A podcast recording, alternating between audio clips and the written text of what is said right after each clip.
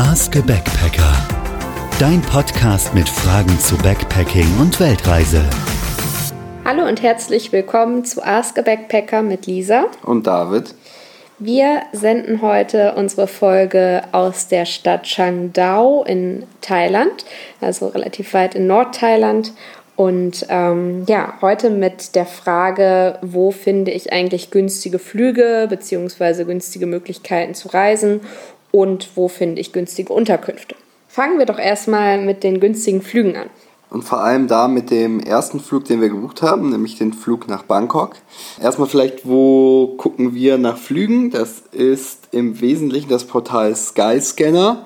Ich habe in der Vergangenheit auch mal das Portal Momondo genutzt, ähm, was aber cool ist bei Skyscanner, dass die relativ flexibel sind, was die Suche angeht. Also zum einen kann man sagen, ich möchte an einem bestimmten Flughafen losfliegen, ich weiß aber noch nicht wohin und zeigt mir einfach mal alles an, was an einem bestimmten Tag stattfindet.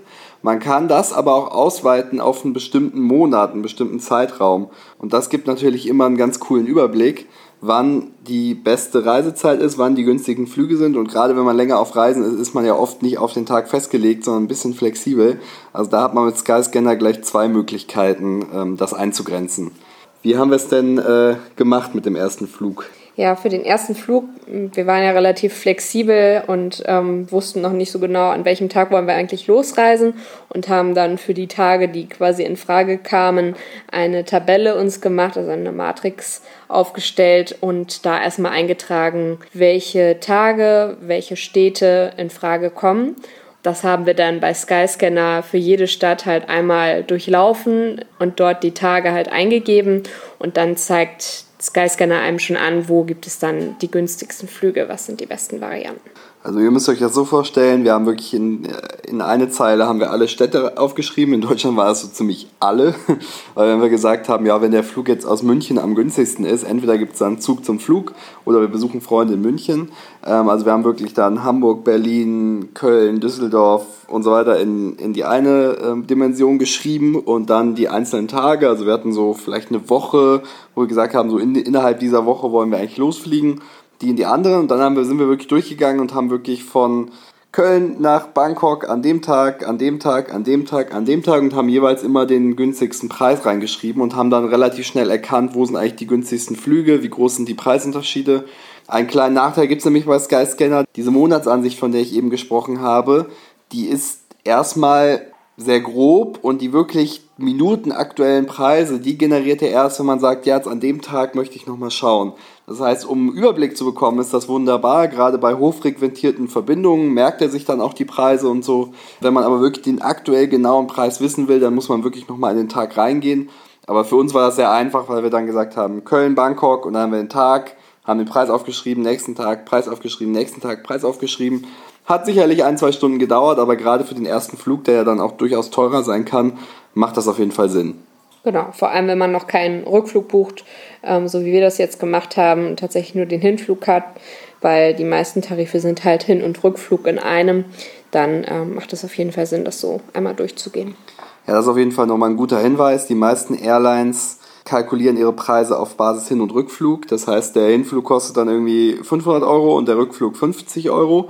Das hilft einem nicht so viel, wenn man erstmal nur einen Hinflug braucht, so wie wir.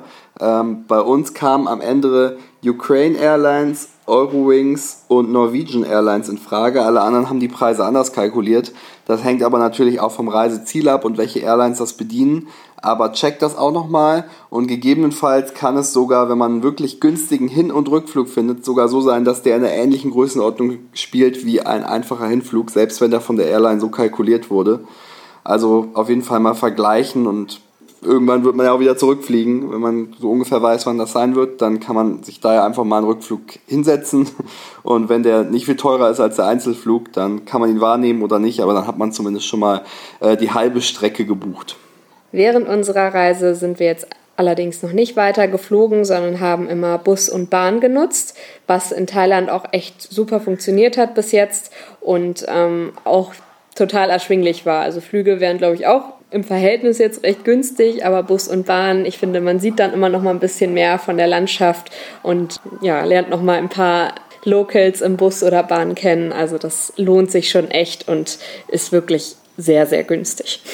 Ja, wir können halt wirklich nur von Thailand bisher berichten, aber in Thailand viel Bahn auch gefahren, also gerade die Verbindung Bangkok bis Chiang Mai, die wir bisher bereist haben, äh, ist eben prädestiniert fürs Bahnfahren. Äh, ich glaube, unser günstigstes Zugticket waren 15 Baht für zwei, zweieinhalb Stunden Reise von, von Bangkok nach Ayutthaya. Ähm, ja, das sind irgendwie 30 Cent. Ähm, dritte Klasse, kein Problem. Je einfacher die Klasse, desto authentischer der Eindruck. Also auf jeden Fall machen. Hat auch was sehr Entschleunigendes, ist super. Ähm, auch Busse haben wir oft wirklich die normalen Linienbusse genommen. Ja, die sind dann irgendwie mal ein bisschen einfacher oder haben nur einen Ventilator, aber keine Klimaanlage. Total egal man nimmt mehr von der Reise mit, wenn man eben in einfacheren Verkehrsmitteln reist, mit den normalen Menschen in Kontakt kommt und nicht sozusagen mit ein paar Touristen isoliert in seinem Hightech-Bus sitzt. Ähm, also auf jeden Fall vor Ort gucken, an den Bahnhof fahren, da die Optionen vergleichen und dann im Zweifel wirklich den einfachsten Bus nehmen. Also gerade in Thailand ist der Standard relativ hoch. Das Interessante an den Bussen ist auch, dass die ähm, tatsächlich so bezahlt werden, je nachdem, wie gut der Bus ausgestattet ist. Also ob es eine Klimaanlage gibt oder ob es nur Ventilatoren gibt. Danach richtet sich tatsächlich der Preis. Es gibt wohl auch Busse, haben wir bis jetzt noch nicht ähm, genutzt, aber es gibt auch Busse, die so schlecht ausgestattet sind, dass die kostenlos sind. Also dann sitzt da gar kein Fahrkartenkontrolleur mehr drin. Den kann man dann einfach umsonst nehmen. Das fand ich auch ganz interessant. Wobei das dann wirklich die lokalen Busse in Bangkok waren, nicht die, die dann über Land fahren.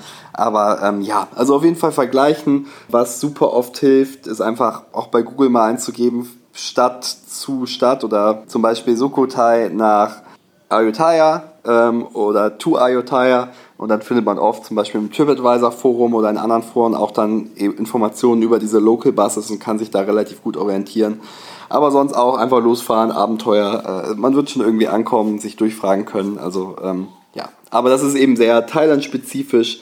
Wir hoffen aber, dass wir das in den weiteren Ländern dann auch so beibehalten können. Also da nicht groß vorbuchen, gibt auch irgendwie One-to-Asia, irgendwas Seiten, die irgendwie viel zu teuer Bustickets verkaufen. Einfach hingehen, im Zweifel mal im Reisebüro vor Ort äh, fragen, aber sonst einfach zum Bahnhof gehen, mal nachfragen und dann wird schon ein Zug oder ein Bus fahren. Das ist überhaupt kein Problem kommen als nächstes die Unterkünfte, auch ein wichtiges Thema. Wo übernachte ich denn jetzt am besten? Also was ist günstig und was ist dann auch gut? Mm, Im Wesentlichen nutzen wir da zwei verschiedene Portale, einmal booking.com und einmal ähm, Hostelworld. Man kann in beiden Portalen eigentlich immer gleichzeitig einmal suchen. Manchmal haben die auch nochmal unterschiedliche Angebote. Äh, was an Hostelworld ganz gut ist, dass halt dort wirklich die Backpacker auch bewerten und Kommentare schreiben, weil man dann auch gleich sieht, okay, es ist zwar jetzt nicht ein Luxushostel, aber man kann als Backpacker wunderbar da übernachten, ohne dass es jetzt irgendwie runtergekommen ist. Hostel wird, wird irgendwie einfach vorrangig vom Backpacker benutzt. Ich finde es auch super bei den Kommentaren, weil man da einfach so eine Bewertungsdimension hat, die eher mit dem eigenen Reisestil zu vergleichen ist. Bei Booking hast du dann manchmal irgendwie, ja, 5 Euro kostet das Bett, aber irgendwie die Matratze war hart oder irgendwie es gab nur Toast zum Frühstück das ist dann vielleicht eher so die äh, Pauschalurlauber-Perspektive. Ähm, also die Kommentare bei Hostelworld sind oft sehr viel hilfreicher. Ähm, ansonsten ist wahrscheinlich Booking.com größer und vielseitiger, also hat auch mehr Kategorien noch an Unterkünften. Also gerade Hotels sind eher eben dann auch auf Booking vertreten und in manchen Ecken gibt es ja auch einfach keine Hostels. Ähm, aber sonst, wie gesagt, mal vergleichen. Manchmal sind die Preise auch unterschiedlich. Äh, wir machen es oft so, dass wir dann die erste Nacht buchen, dann wissen wir schon, hey, da können wir hin. Geht manchmal auch ohne Kreditkarte. Bei Hostel muss man meistens eine kleine Anzahlung machen, auch okay. Dann weiß man schon mal, man kann da hinfahren, hat auf jeden Fall eine Nacht und dann verlängern wir meistens vor Ort. Ähm, das ist dann auch für die Betreiber cooler, weil die dann nicht irgendwie ständig Provisionen zahlen müssen an, an die großen Vermittlungsportale.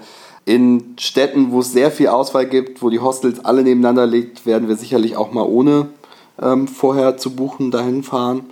Aber ähm, ja, bisher war das immer so eine ganz gute Option zu wissen, wir kommen da an, auch wenn es Verzögerungen auf der Reise gibt, wir kriegen auf jeden Fall unseren Spot.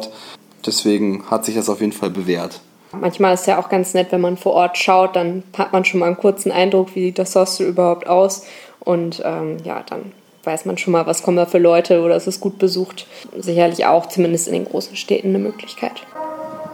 Ja, ähm, wahrscheinlich hört man das jetzt im Hintergrund. Werden wir gleich selber erst sehen, wenn wir die Aufnahme anhören. Aber hier ist gerade irgendwo Musik angegangen und ähm, jetzt auch schon wieder vorbei. Also entweder ist hier irgendwo ein Fest, wir werden gleich mal im Ortskern schauen. Ähm, ganz genau wissen wir nicht, was jetzt los war.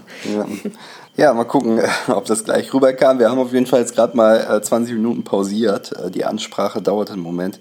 Wir müssen gleich mal Abendessen gehen und gucken, was da, was da los ist. Ähm, ja, um äh, daran jetzt äh, nur, doch nochmal anzuknüpfen an das Thema Unterkünfte. Also ich glaube, die Zeiten sind äh, vorbei, wo man einfach irgendwie blind in eine Stadt äh, fahren musste und hofft, äh, dass das Hostel irgendwas hergibt. Mittlerweile hat man echt sehr gute Vergleichsmöglichkeiten.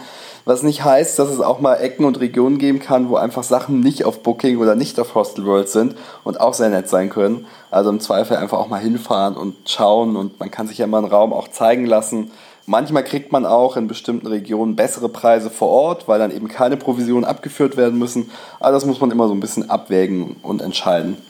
Was ich auch ähm, ganz interessant fand, man liest dann natürlich immer die Kommentare. Wir hatten zum Beispiel jetzt auch ein Hotel in Lampang. Da waren wir uns erst nicht so sicher, ähm, ob wir das nehmen oder nicht, weil da gab es halt nur Thai-Kommentare. Aber letztendlich sind wir dort angekommen. Der Mann an der Rezeption hat perfekt Englisch gesprochen und war super nett und herzlich.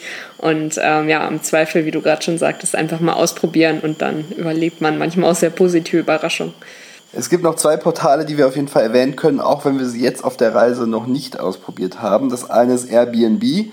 Ähm, das kennen wir schon aus anderen Anlässen. Wir haben es jetzt auf der Reise noch nicht genutzt. Je nach Region auch unterschiedlich gut verbreitet oder ähm, interessant, was die Angebote angeht. Aber auf jeden Fall auch eine Möglichkeit.